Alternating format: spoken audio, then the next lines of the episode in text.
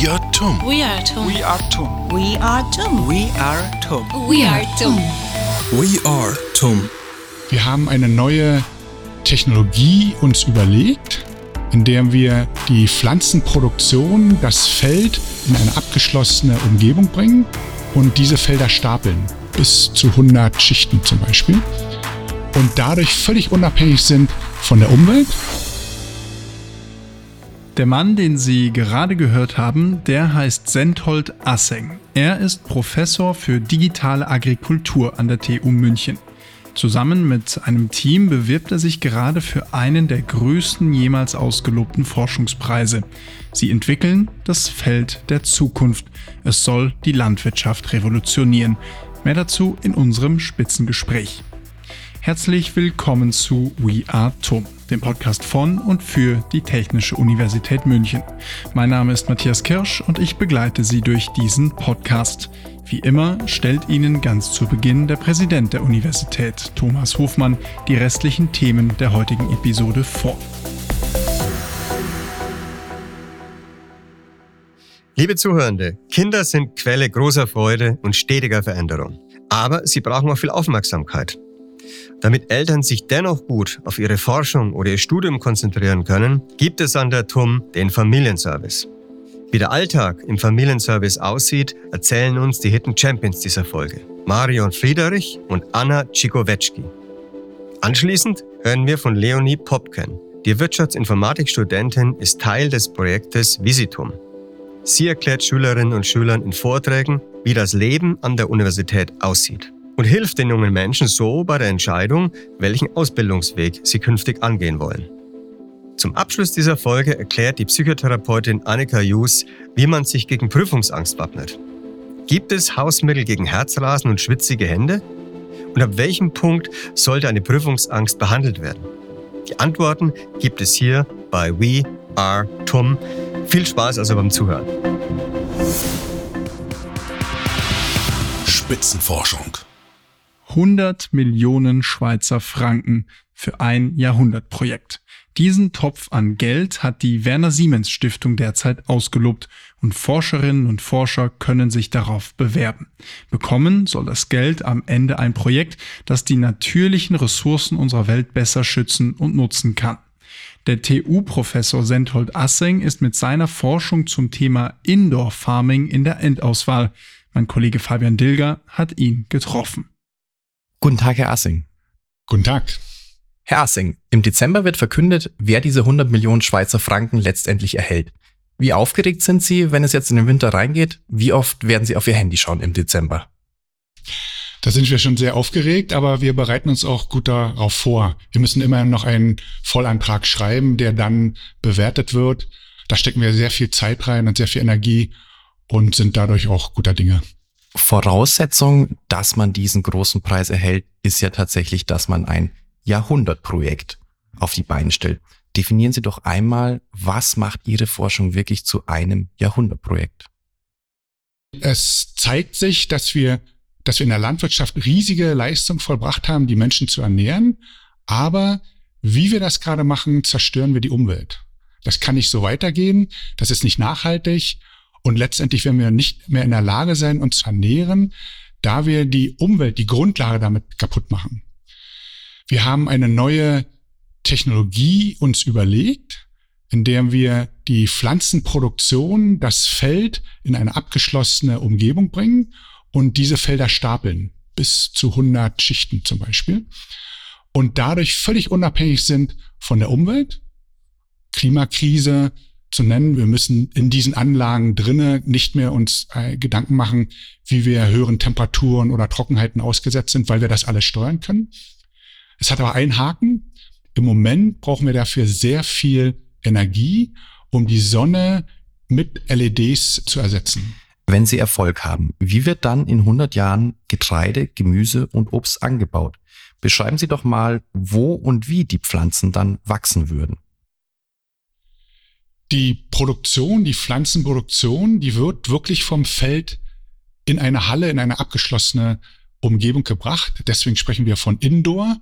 Von draußen kommt nichts ungewollt dran. Wir können daher alles steuern und dadurch sind wir in der Lage, ganz hohe Produktion zu erreichen, äh, fünf bis sechs Ernten. Wir werden pro Ernte Erträge erzielen können, die höher sind, die man je im Feld erzielen kann. Und wenn man das dann übereinander schichtet, kommt man eben dahin, dass man ganz hohe Produktionsmengen erzeugen kann und wie gesagt den Druck äh, von den Feldern runternimmt. Was wären denn neben den hohen Ernteerträgen weitere Vorteile, wenn man das Indoor Farming in großem Maßstab betreiben könnte? Ähm, hinzu kommt, was ganz wichtig ist, wir können dadurch Flächen freisetzen für andere Sachen. Wir können den Druck runternehmen von Flächen. Wir können aber auch ganz sauber arbeiten. Wir können sofort von, von der gegenwärtigen Situation, wo wir Nährstoffe verlieren an die Umwelt, womit wir das Wasser, äh, Grundwasser, Flüsse, Seen bis hin zu den Meeren kaputt machen, können wir auf Null runtersetzen, weil wir nichts mehr verlieren. Wir verlieren keine Nährstoffe mehr. Wir brauchen in diesen Anlagen auch keine Pestizide, keine Herbizide, um Unkräuter zu bekämpfen, aber auch keine, keine Pestizide, um Krankheiten zu bekämpfen, weil wir dort nicht mehr mit dem Boden arbeiten, der normalerweise Krankheiten überträgt. Gesetzt im Fall, diese Indoor-Farmen werden mal die Regel. Welche Dimensionen haben die? Wie groß kann man sich diese Gebäude vorstellen? Das wird ganz unterschiedlich sein. Das kann losgehen mit kleinen Containern, in denen man Gemüse anbaut. Für Getreide braucht man wahrscheinlich schon größere Hallen, die nicht nur groß sind in der, in der Weite, sondern auch sehr hoch gehen, um viele Etagen reinzustapeln. Das kann also ganz unterschiedlich äh, aufgebaut werden, je nach dem Bedarf, je nachdem, wo man die hinbaut und welche Anforderungen man hat für Nahrungsmittel. In großen Städten vielleicht sehr große Hallen, in kleinen Orten vielleicht Container, kleine Hallen. Jetzt mal angenommen, Sie bekommen diese 100 Millionen Schweizer Franken. Was würde man denn mit denen anstellen? Die 100 Millionen Schweizer Franken sind nur für die Forschung möglich. Neue Leute einstellen, neue äh, Ausrüstung kaufen, neue Anlagen, Labore aufbauen. Die Gebäudehülle, das Gebäude an sich muss von woanders kommen. Und da haben wir aber schon eine Zusage vom bayerischen Staat. Der wird das Gebäude äh, finanzieren, das dann diese Forschung äh, beherbergen wird. Bei all Ihrer Forschung geht es Ihnen aber nicht darum, die jetzige Landwirtschaft komplett zu ersetzen, sondern sie soll sinnvoll ergänzt werden mit Ihren Indoor-Konzepten. Ich glaube, dass diese Technologie in der Zukunft einen Teil leisten wird. Einmal in Hinsicht der Produktion, weil sie so extrem produktiv ist und eben dadurch auch den Druck runternimmt und gleichzeitig Umweltschäden, die wir mit der gegenwärtigen Landwirtschaft anrichten, zu verringern. Es wird aber weiterhin auch Landwirtschaft geben und das soll es auch geben und muss es auch geben. Aber ich könnte mir vorstellen, dass auch Landwirte diese neuen Technologien mit aufnehmen als Teil ihrer Produktionssysteme. Herr Asseng, danke für die Einladung nach Freising und das Gespräch. Ich danke auch für Ihr Interesse und auch für das Gespräch. Danke. Hidden Champion. Nicht jeder Mensch hat im Leben die gleichen Startbedingungen. An der TU aber sollen alle die gleichen Chancen haben. Dafür sorgt unter anderem der Familienservice der TU. Die Hidden Champions dieser Folge kommen dann ins Spiel, wenn jemand neben dem Studium oder der Arbeit an der Uni Unterstützung mit Kindern oder pflegebedürftigen Familienmitgliedern braucht. Fabian Dilger hat mit Anna Czigowecki und Marion Friedrich gesprochen. Heute bin ich zu Gast beim Familienservice der TUM in Garching und ich spreche über die Aufgaben des Familienservice heute mit Anna Czigowecki und Marion Friederich. Schönen guten Morgen. Guten Morgen, schön, dass Sie da sind, Herr Dilger. Die Website des Familienservice, die findet man unter chancengleichheit.tum.de. Da habe ich mich natürlich gefragt, was leistet denn der Familienservice für die Chancengleichheit an der TUM? Ja, der Familienservice ist eine zentrale Anlaufstelle für alle Beschäftigten und Studierenden der TUM, unter anderem auch für Gäste übrigens. Es geht uns auch vor allem darum, dass äh, jede, jeder sozusagen die gleiche Chance bekommt, unter guten Bedingungen das Studium ähm, durchzuführen, abzuschließen, aber auch unter besten Bedingungen, familienfreundlichen Bedingungen auch zu arbeiten. Ein großer Teil Ihres Aufgabenbereichs, der betrifft natürlich die Kinderbetreuung. Da gibt es zum Beispiel die TUM-eigene Kita, aber auch noch andere Kategorien der Kinderbetreuung. An den verschiedenen Standorten der TUM haben wir wirklich verschiedene Kinderbetreuungseinrichtungen, wo Beschäftigte und Studierende sich anmelden können für einen Platz und beziehungsweise auch Kinderbetreuung buchen können. Wir haben äh, unter Umständen Krippen, wir haben einen Kindergarten, einen TUM-eigenen Kindergarten am Standort München. Ähm, und das geht weiter auch bis zu einem Hort in Weinsteffen. Teilweise haben wir Plätze in äh, extern betriebenen Einrichtungen, wo wir eben Kontingente für unsere Beschäftigte oder Studierenden haben. Aber es gibt auch äh, zum Beispiel eine besondere Kinderbetreuungseinrichtungsform, die wir wirklich speziell für die TUM aufgebaut haben und die ja ausschließlich Plätze für unsere Beschäftigten bietet. Ein neues Projekt des Familienservice ist eine Online-Plattform, die TUM Eltern und TUM Studierende, die gerne babysitten möchte, zusammenbringt und ihnen so beide die Möglichkeit gibt, einmal die Betreuung zu organisieren und einmal sich was dazu zu verdienen. Auch ein neues Projekt von unserem Familienservice ist eine Online-Plattform, die wir TUM for Kids genannt haben, auf der äh, wir die Plattform bieten, dass ähm, suchende Eltern, Eltern, die eine flexible, stundenweise individuelle Betreuung suchen, zusammentreffen können auf äh, Babysitter, die eine solche anbieten. Diese Babysitter rekrutieren wir äh, aus unserer Studierendenschaft hauptsächlich und sind äh, momentan sehr positiv und sehr äh, begeistert äh, damit unterwegs, äh, weil wir wirklich auf großes Interesse stoßen und mittlerweile mit kleinen Schulungen, die wir anbieten, sie ein bisschen hier stärken in dieser Aufgabe, da schon äh, mittlerweile mehrere äh, sozusagen Personen erreicht haben. Frau Friederich, was für viele Menschen eine schwierige Vorstellung ist, das ist ein plötzlicher Pflegefall in der Familie. Auch in dem Fall helfen Sie weiter. Da das dann meist ein Notfall ist, sprich die Eltern werden plötzlich zum Pflegefall und müssen zu Hause betreut werden, wissen die Angehörigen oft gar nicht, was zu tun ist. Und da hat unser Familienservice unsere Pflegelotsen ausgebildet, die dann einfach einspringen können, äh, zu beraten, was macht man in diesem Fall. Oft gibt es dann eben die ersten Unterstützungsangebote wie eine kurzfristige Arbeitsverhinderung, die dann auch gesetzlich vorgeschrieben ist. Und wenn es darüber hinausgeht, weitere Unterstützungsleistungen durch die Pflegekasse, zu wissen, was gibt es alles und dementsprechend sind sie bei uns dann erstmal als Erstanlaufstelle richtig. Den Familienservice, den gibt es seit 2007. Wie hat sich denn dieses ganze Thema Vereinbarkeit von Studium, Beruf, Familie seitdem verändert? Die Vereinbarkeit von Familie und Beruf und Studium werden immer wichtiger. Und wir merken das auch an den Beratungszahlen, die dann wirklich Jahr für Jahr auch steigen. Und gerade auch was die, die neu berufenen Professorinnen und Professoren betrifft, die kommen schon mit einem ganz anderen Stellenwert an die Universität und möchten natürlich auch oder setzen die Vereinbarkeit in den Fokus, sei es eine geregelte Kinderbetreuung oder eine Ferienbetreuung oder sonstige klassische Sachen in, im Bereich Work-Life-Balance. Wie können denn auch Personen, die vielleicht nicht von hier vor Ort sind, die sich da nicht so gut auskennen, wie können die ihre Angebote, ihre Hilfestellungen wahrnehmen?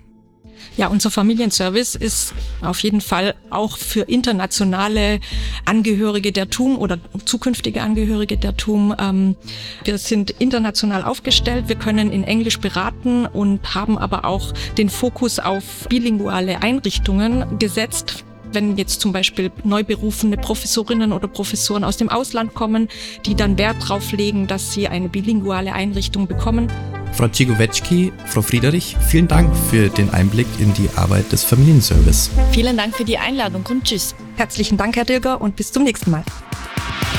Der junge Blick. Was muss man im Studium können? Wie viel Freizeit hat man neben der Uni? Und wie sieht eigentlich eine Klausur aus? Solche und viele andere Fragen stellen sich Schülerinnen und Schüler, wenn sie sich für ihre weitere Ausbildung entscheiden. Für Antworten darauf gibt es an der TU das Programm Visitum. In Vorträgen beantworten aktuelle Studierende der TU den Schülerinnen und Schülern ihre Fragen. Eine von ihnen ist die Wirtschaftsinformatik-Studentin Leonie Popken. Hallo. Ich freue mich, dass ich hier sein darf. Hi. Frau Popken, versetzen Sie sich doch mal in die Zeit vor Ihrem Studium. Was hätten Sie als Schülerin denn schon gerne von Studierenden erfahren? Ja, also das ist natürlich eine Sache, über die ich ziemlich viel nachgedacht habe, gerade so für die Vorbereitungen von meinen Vorträgen bei Visitum. Also ich hatte so ganz viele Informationsquellen. Ich habe meine Informationsquellen von Webseiten gezogen, von anderen, die studiert haben und so weiter und so fort und von Berufsorientierungen. Aber was mir da so ein bisschen gefehlt hat, ist so das hautnahe. Also wie sieht es denn jetzt wirklich aus? Wie sehen eigentlich die Klausuren konkret aus? Also man hat immer gehört in der Schule, dass also eine Klausur an der TUM viel umfangreicher ist als das ganze Abitur und ich konnte mir das gar nicht vorstellen. Also ich habe mich monatelang aufs Abitur vorbereitet. Wie sind Sie denn überhaupt zu Visitum gekommen? Hatten Sie das Gefühl, die TU müsste auf diesem Feld mehr machen? Schon immer gerne Vorträge gehalten, gerne präsentiert und dann war da dieser Flyer und da stand drauf, präsentiere dein Studierendenleben und ich dachte mir, wow, das macht mir Spaß, mein Studium bringt mir Spaß, präsentieren bringt mir Spaß, ich komme aus meiner Komfortzone raus und ich kann was vorstellen, ich kann das auch üben. Ne? Also Visitum ist für mich eine Gelegenheit, das Präsentieren zu üben und auch Lampenfieber zu überwinden. Was ist für Sie ein erfolgreicher Vortrag? Sollen alle Schülerinnen danach schreien, wir wollen auf die TUM? Also das Ziel von unseren Visitum-Vorträgen ist nicht irgendwie Werbequoten zu erfüllen, ist nicht zu sagen, kommt jetzt alle an die TUM um jeden Preis, sondern das Ziel ist zu informieren über die TUM, aber eben auch ums Studium an sich und ums Studierendenleben. Wie sieht ein Studierendenleben aus? Für die Schulklassenseite könnte man sagen, ist es besonders erfolgreich, wenn die Schülerinnen und Schüler dann irgendwie aus dem Vorlesungssaal oder aus dem Seminarsaal eben rausgehen und tuscheln und sagen, boah, das war ja voll cool oder das hat sie gesagt, wie findest du das? Irgendwie halt sich über den Vortrag unterhalten. Wenn ich ihnen weiterhelfen konnte, ich freue mich auch immer wahnsinnig und für mich hebt das quasi die Qualität von einem Vortrag nochmal sehr, sehr stark an, wenn noch Fragen hinterherkommen dann merke ich, dass die sich interessieren, dass ich irgendwie bei ihnen angekommen bin.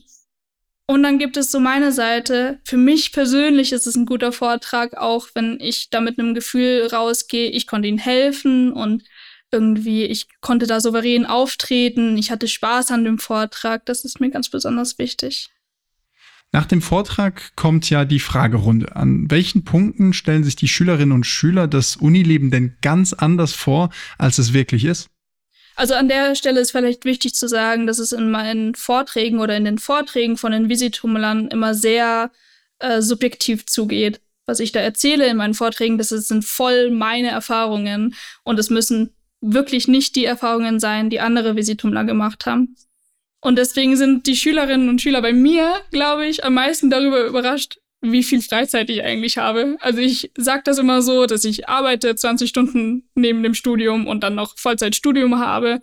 Und dann sage ich immer, ja, aber ich mache auch noch Sport und die Interessen habe ich noch und dann gehe ich gerne raus. Und ich glaube, das überrascht sie am meisten, dass ich doch relativ viel Freizeit habe. Aber wichtig ist halt zu sagen, dass es meine Erfahrungen sind und mein Zeitmanagement und wie ich mir mein Leben einteile. Das muss nicht heißen, dass es grundsätzlich so ist.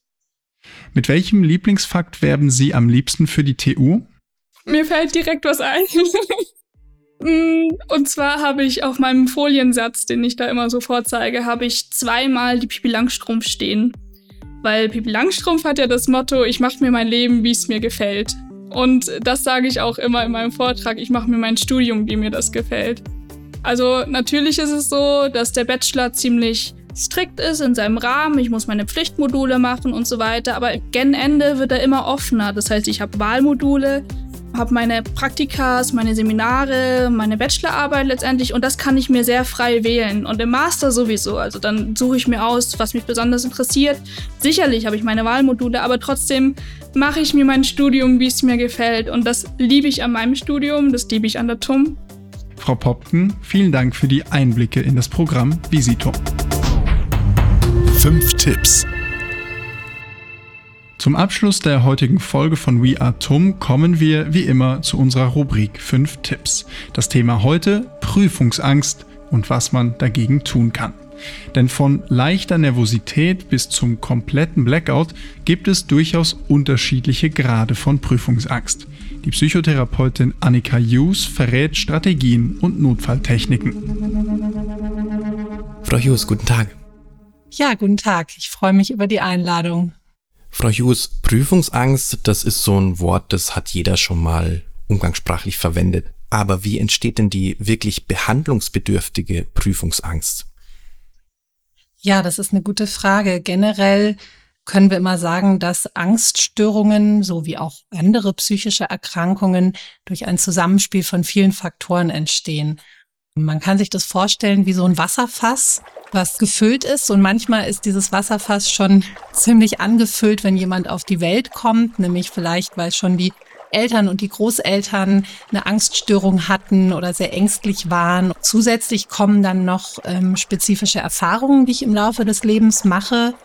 Und dann auf einmal fließt dieses Wasserfass über und es äußert sich zum Beispiel in der Prüfungsangst. Also mein erster Tipp ist keine Angst vor der Angst. Angst ist ein ganz normales und ähm, im Zweifel auch hilfreiches Gefühl. Wir alle haben Angst, weil sie uns im Alltag vor Gefahren warnt, weil sie unsere Sinne schärft.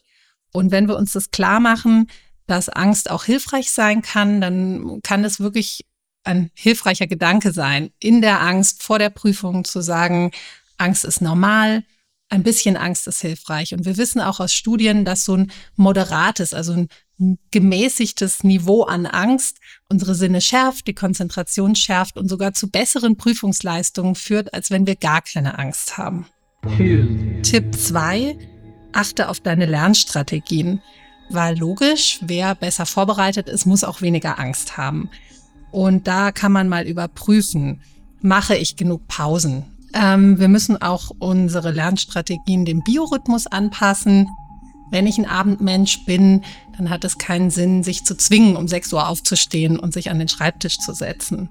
Wichtig ist auch, sich zu belohnen. Das ist ein ganz wichtiges Prinzip auch in der Verhaltenstherapie, also der Therapieform, mit der ich arbeite. Also nach dem Lernen sich belohnen. Ob es jetzt ist, sich mit Freunden zu treffen, einen schönen Film anzugucken, sich ein heißes Bad einzulassen. Mein Tipp Nummer drei, achte auf die Erfüllung deiner Grundbedürfnisse und ähm, auf eine gesunde Lebensführung. Also es ist, klingt immer so ein bisschen profan, aber ausreichend schlafen, sich einigermaßen gesund zu ernähren, sich zu bewegen, ähm, soziale Kontakte zu pflegen, das sind alles wichtige Dinge. Es geht bei der Erfüllung der Grundbedürfnisse darum, dass wir den Nährboden, den ich ja schon genannt habe, für die Entwicklung von einer Angst nicht noch, noch füttern oder größer machen. Diesen Begriff Prüfungsangst, den hat ja wirklich jeder schon mal verwendet. Jeder sagt auch mal, ich habe Angst vor der Prüfung oder ich hatte einen Blackout. Aber ab wann ist denn Prüfungsangst wirklich eine behandlungsbedürftige Krankheit? Also mein vierter Tipp ist, achten Sie auf die Auswirkungen, die Angst auf Ihr Leben hat und nehmen Sie diese auch ernst. Grundsätzlich kann man sagen, wenn die Angst das Leben bestimmt, das heißt, wenn sie sehr lange andauert, ähm, wenn sie sehr intensiv ist, wenn sie einen großen Teil des Tages vielleicht auch bestimmt, dann ist das schon mal so ein Hinweis. Und auch der persönliche Leidensdruck ist immer total wichtig. Also zu sagen, ähm, ja, wie sehr bin ich davon beeinträchtigt? Hat die Angst das Steuer in der Hand oder habe ich noch die Kontrolle über mein Leben? Also wenn ich zum Beispiel jetzt zum dritten oder vierten Mal eine Prüfung nicht antrete, weil ich so starke Angst habe oder weil ich Blackouts in der Prüfung habe und mehrfach durchgefallen bin, dann macht es auch Sinn, sich Unterstützung zu holen. Five. Mein fünfter Tipp ist, ähm, konkrete Notfallstrategien anwenden. In der Prüfung zum Beispiel ist das, was sich eigentlich bei allen Angststörungen immer schon bewährt hat, ist mit dem Atem zu arbeiten.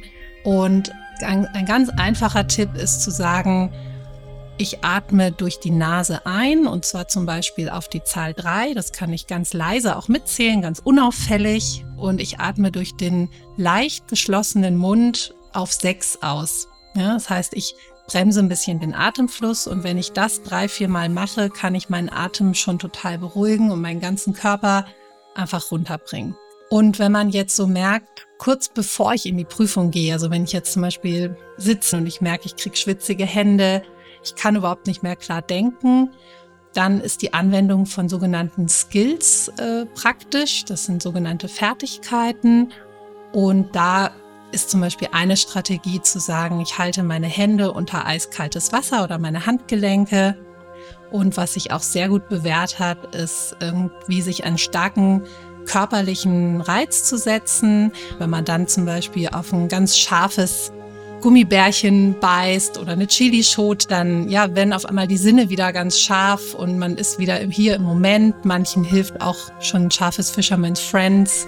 Frau Hughes, vielen Dank für Ihre Tipps zum Thema Prüfungsangst. Ja, vielen Dank für die Einladung. Ich hoffe, ich konnte weiterhelfen, wenn jemand Prüfungsangst hat und es war der ein oder andere Tipp dabei und hat mich sehr gefreut. Danke auch. Und das war's für diese Folge von We Are TUM. Auch in der nächsten Folge sprechen wir wieder über Spitzenforschung, das Studienleben und all die Menschen, die die TU zu dem einzigartigen Ort machen, der sie ist. Das war We Are TUM. Diese Folge wurde produziert von Fabian Dilger, Clarissa Ruge, der Pro-Lehre Medienproduktion und von mir, Matthias Kirsch. Das Sounddesign und die Postproduktion gestaltet Marco Meister von Edition Meister aus Berlin. Bis zur nächsten Folge. Kommen Sie mit uns und entdecken Sie die großen und die kleinen Geheimnisse der TU München. We are, we are TUM.